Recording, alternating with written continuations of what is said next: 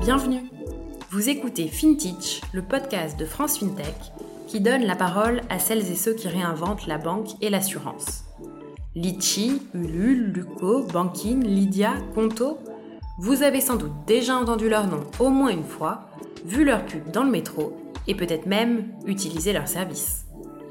Saviez-vous qu'on les appelle FinTech, AssureTech et RegTech, contraction de finance, assurance, régulation et technologie? C'est pour apprendre à les connaître et comprendre les enjeux de leur métier que nous avons créé FinTech. Je m'appelle Anaëlle Gauthier et chaque semaine, je vous emmène à la rencontre de ces entrepreneurs et entrepreneuses qui façonnent les nouveaux services financiers. Bonne écoute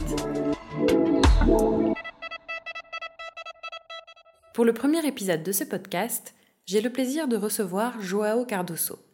Joao est portugais et il a décidé de lancer son AssureTech, Lovis, en France. Habitation, auto, chat, chien, mobile, Lovis, c'est la nouvelle façon de s'assurer 100% en ligne. L'équipe a récemment annoncé une levée de fonds de 17 millions d'euros pour accélérer son développement. On vous en dit plus tout de suite avec Joao.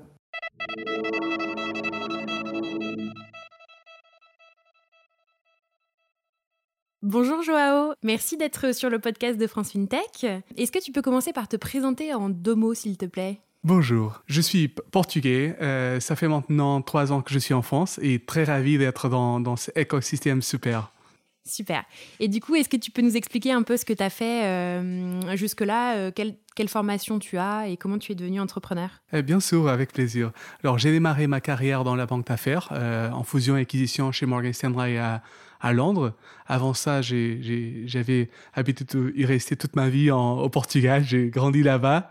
du coup, j'ai commencé ma carrière en finance. Et après six ans à Londres, je me suis dit, alors euh, pourquoi pas euh, être entrepreneur, pourquoi pas faire quelque chose absolument différent? Et du coup, ça a été en 2011. Euh, j'ai parti au Brésil pour créer ma première start-up qui était en, site comparateur des assurances. C'était vraiment génial parce qu'il était le premier site comparateur des assurances au Brésil. tout le monde disait alors c'est impossible, le Brésil est différent, les gens vont vraiment parler avec un courtier et c'est intéressant de voir que en fait il n'y a pas des, pays différents ou des cultures différentes. En fait, à la fin, tout le monde a besoin de que les choses soient simples, que soient claires. Euh, et le Brésil était une expérience absolument incroyable. Euh, j'ai habité là-bas cinq ans. Après, j'ai passé aussi euh, par San Francisco parce qu'on a reçu un investissement 500 Startups. Et à ce moment-là, à San Francisco, je, je, je m'aperçus qu'en fait, le monde changeait énormément. Surtout que était euh, une nouvelle vague était en train de, prendre lieu euh, en recréant les produits. En, euh, et c'est ça qui m'a fait dire pourquoi pas créer une nouvelle société et l'idée de Love is Et pourquoi la France alors? Alors, quand on est dans un petit pays comme le Portugal, si on veut être un peu ambitieux, il faut aller dehors le Portugal. Du coup, quand, les gens me posent la même question euh, au Portugal, je dis souvent alors si j'étais joué le foot, euh, je voudrais jouer chez Manchester United au Real Madrid. alors j'adore le Portugal, c'est un pays magnifique, mais quand même, euh, surtout dans la fintech, on a besoin d'un marché avec une taille assez forte. Je dirais que pour créer vraiment une société dans la fintech, il faut choisir entre Berlin, Paris ou Londres. Du coup, quand on, s'est posé cette question, on se dit alors euh, quel est euh, le pays dans lequel on doit partir, la question de rester au Portugal était vraiment pas une question sur la table. Du coup, à prévoir les différents, euh, les pros et cons aussi, où on trouvait que ça serait très sympa d'habiter, on se dit alors, ça c'est Paris, une nouvelle expérience, c'est la première fois que j'habite en France et, et comme ça, apprendre une nouvelle langue aussi. que des bonus. Et du coup, est-ce que tu dirais que tu as eu un déclic pour devenir entrepreneur? Comment ça s'est passé en fait euh, Comment tu as fait le saut entre une carrière du coup assez euh, traditionnelle, on va dire, et euh, l'entrepreneuriat? C'est très intéressant que la majorité des gens me posent toujours la question alors est-ce que tu avais marre de travailler chez moi Est-ce que la finance est vraiment horrible? Non, j'adore la finance. J'adorais mon travail en fusion acquisition aucun problème lié à ça. En fait, pour moi, peu c'est un peu la sensation qu'on vit seulement une fois. Du coup, je veux vraiment vivre ma vie au maximum, pas vraiment c'est pas une question d'argent, mais c'est une question de maximiser les expériences. Du coup, euh, honnêtement, ma, ma, carrière était vraiment en train de bien évoluer à Londres. J'adore la ville. Euh, mais je me suis dit, alors, euh, oui, je peux rester ici et je serai heureux, mais pourquoi pas créer des nouveaux défis? Je pense que c'est ça euh, qui rend la vie assez amusant, assez euh, spécial. C'est au fait que on, on, on, se crée des nouveaux challenges pour nous-mêmes. Et du coup, c'est avec ça que je me suis dit, euh, en 2011, pourquoi pas euh, faire quelque chose rien à voir? Pourquoi pas euh, aller sur un pays que c'est pas évident? Et, je trouve que ça c'est génial. Je trouve que c'est génial qu'on essaye de se réinventer euh, et de vivre un peu. J'ai un peu la sensation, parce que la France maintenant, c'est le sixième pays dans lequel j'habite, que euh, j'ai déjà eu quelques vies et j'essaierai toujours de, de, donner mon mieux et d'être fidèle à, à, moi-même. Oui, c'est vrai que tu fais une nouvelle expérience, un nouveau pays. C'est bien. Qu'est-ce que tu as appris de l'entrepreneuriat? Je, je, dirais que, bien sûr, que, que si je me pose la question aujourd'hui aussi, si j'avais cette question il y a cinq ans, je dirais quelque chose complètement différent. Euh, pour moi, euh, la conclusion à que j'arrive, c'est qu'en fait, une startup ou une entreprise, c'est seulement euh, un groupe de personnes. Et en fait, c'est cette groupe de personnes que, grande, euh, que, crée, que fait que la startup soit spéciale. Parce qu'en fait, tout le reste, des ordinateurs, des bureaux sympas, ça c'est très, très facile à le faire. Et toutes les sociétés peuvent faire ça, euh, un grand groupe peut faire ça dans un jour. Et, du coup, c'est vraiment cette dynamique, euh, cette culture, cette, cette tonalité de l'énergie dans cette groupe, cette ambition, cette rêve, que rendre une startup spéciale unique. Et c'est ça qui te rend le plus fier en tant qu'entrepreneur, de réussir à faire ça? Oui, pour moi, c'est, euh, je pense que, euh, je, souvent euh, chez Lovis qu'on doit vraiment avoir euh, une culture, une manière d'être comme, comme un rock band. parce que je trouve honnêtement que si à un moment donné on se dit, on se trouve qu'on est des collègues de travail, on, a raté. On a raté à ce moment. Du coup, je, dirais que moi, autant que PDG, PDG de Lovis, euh, mon euh, boulot plus important, je dirais que c'est vraiment créer ça, ça, cet élément unique. Après, bien sûr que je dirais qu'il y a trois autres éléments que fait mon travail. Il y a cette job que je dirais que c'est the people job. Euh, et après, il y a bien sûr l'élément euh, fundraising et être sûr qu'on a euh, la capacité financière de, pour faire les choses qu'on veut. Deuxième, troisième, penser à la stratégie et le quatrième, euh, accompagner les équipes pour l'exécution, vraiment pour créer les rythmes d'exécution euh, chez Lovis. Et je trouve que en fait, mon job, c'est toujours lié à ces quatre différentes dimensions.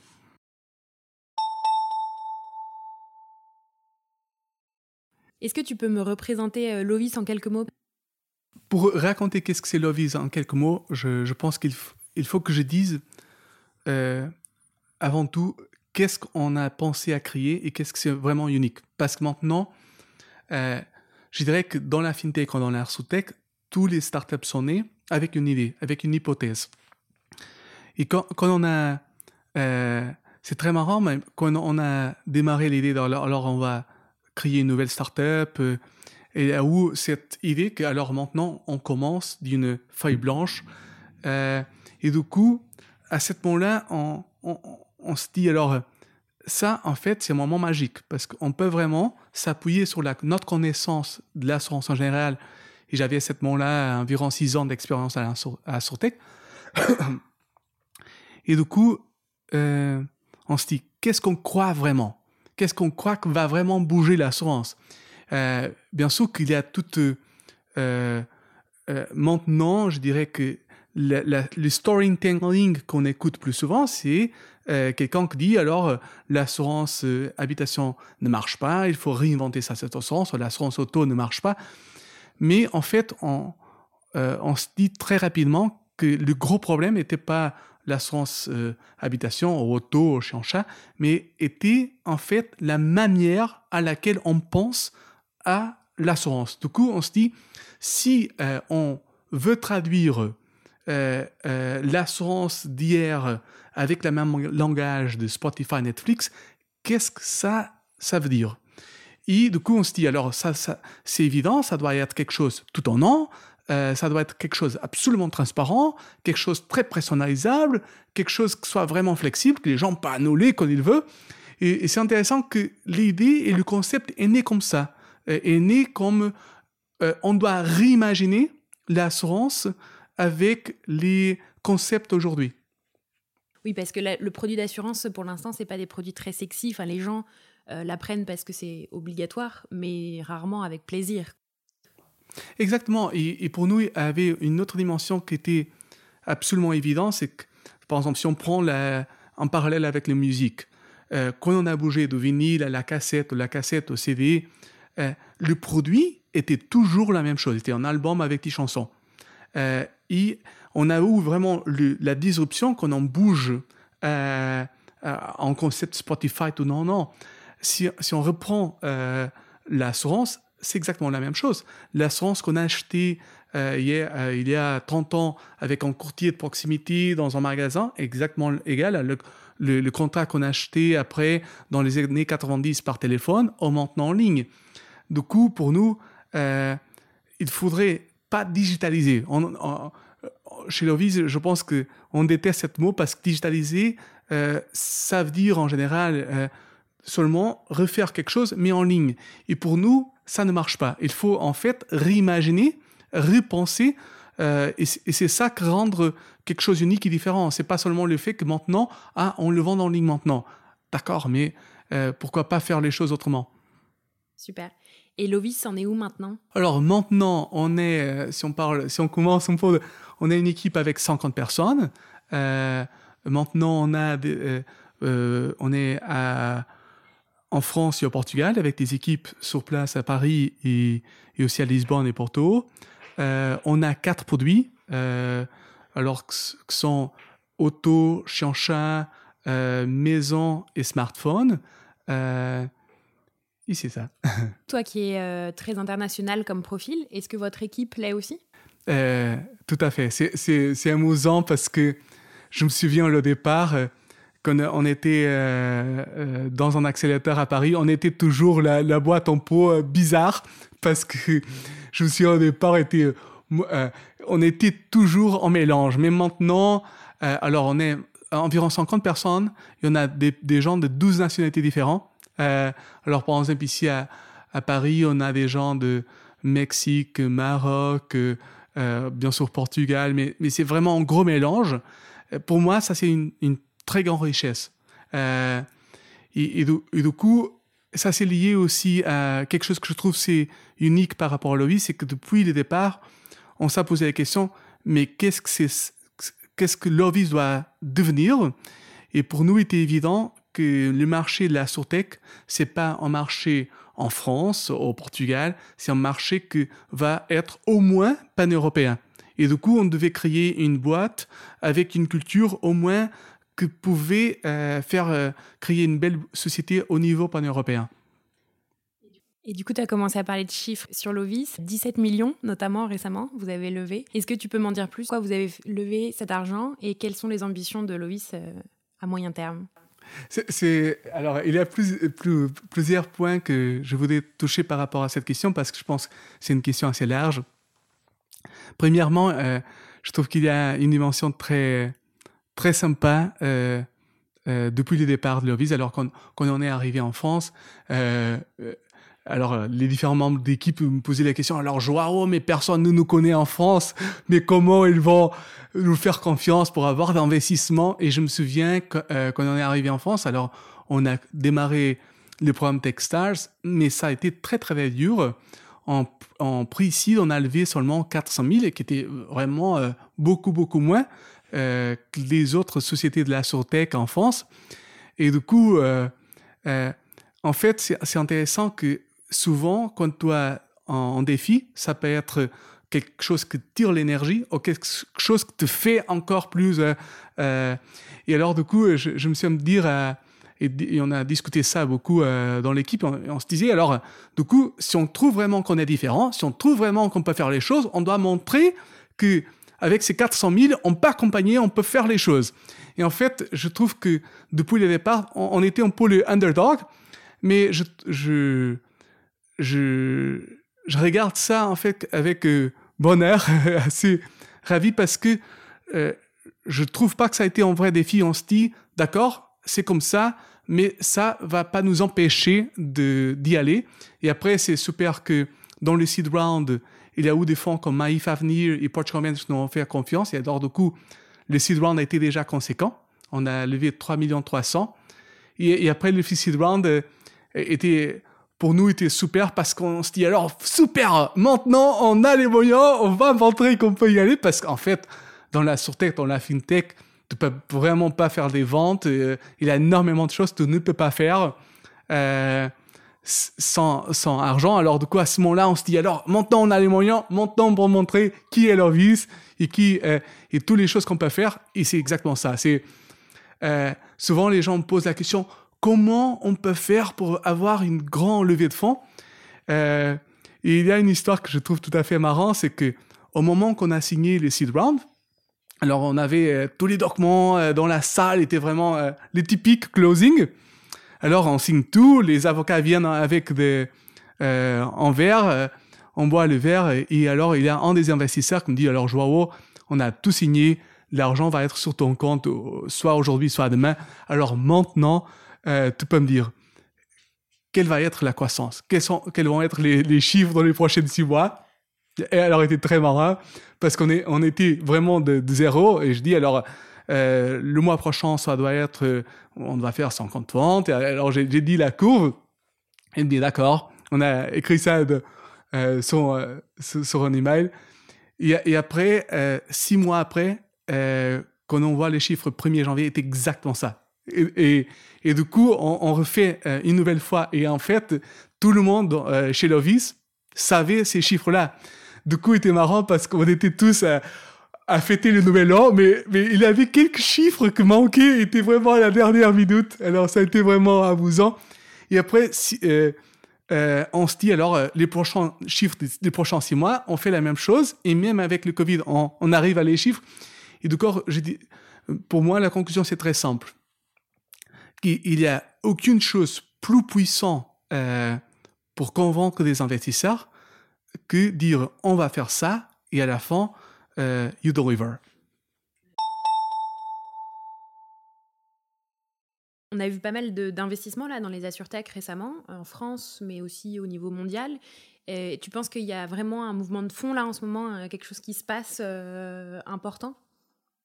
Pour moi, c'est très simple. C'est évident, mais évident que dans 3-4 ans, en Europe, on, aura 3-4 grosses sociétés euh, licorne dans l'assurance. La question, pour moi, la question, c'est pas est-ce que ça va arriver? Non, la question, c'est très simple. Il y a maintenant environ 10 euh, grosses startups dans, dans ce métier en Europe. Euh, et la question est qui va être entre les 3-4 Mais la question, c'est si, si, ça va se produire, c'est pas une question. La surtech et la fintech, c'est des marchés qui sont quand même très régulés. Est-ce que c'est très difficile d'entreprendre en fintech et en assurtech euh, par rapport à d'autres marchés? En fait, euh, comme on dit que the grass is always greener on the other side. du coup, euh, bien sûr que c'est pas simple d'être entrepreneur dans un marché régulier parce que ça amène des francs, ça coûte plus cher. Mais je pense que c'est très difficile à dire si s'il est plus difficile. Mais bien sûr que c'est difficile et, et, ça amène d'énormes barrières à l'entrée, surtout parce que on a des énormes dépendances des investisseurs, des, euh, porteurs de risques, soit des, assureurs ou réassureurs. Et du coup, depuis le départ, on a tout un ensemble des enjeux assez complexes à résoudre. Et beaucoup de, cette dynamique de qu'est-ce que n'est avant, est-ce que l'investissement, est-ce que les porteurs de risques, c'est des, des, bloquants assez lourds. Quel conseil tu donnerais euh, aux, futurs entrepreneurs de la fintech et de la surtech, ou en tout cas à ceux qui réfléchissent à, lancer un projet? Pour moi, il y a un, sentiment qui est très, très productif dans des moments comme ça parce que euh, quand on est au départ euh, d'une startup, il y a des moments très, très frustrants. Et il faut le dire parce que maintenant, on voit, euh, on est dans un monde startup que ça semble que c'est le rainbow. On est tous très, très happy. Non, il y a des moments très frustrants. C'est très dur. et beaucoup de fois, tu es euh, vraiment, euh, it's a lonely job euh, souvent. Du coup, euh, pour moi, il y a un mindset que c'est très important. C'est d'avoir cette vision qu'il y a toujours, mais toujours une solution. Et, mais on doit seulement la chercher. Alors je sens quelquefois que mon job, c'est un peu Sherlock Holmes, c'est où est la solution? Comment je peux trouver la, la solution? Mais je je mets jamais en doute qu'il y a une. Super. Et eh ben on va on va rester sur cette note d'optimisme pour la fin. Merci beaucoup Joao. Merci.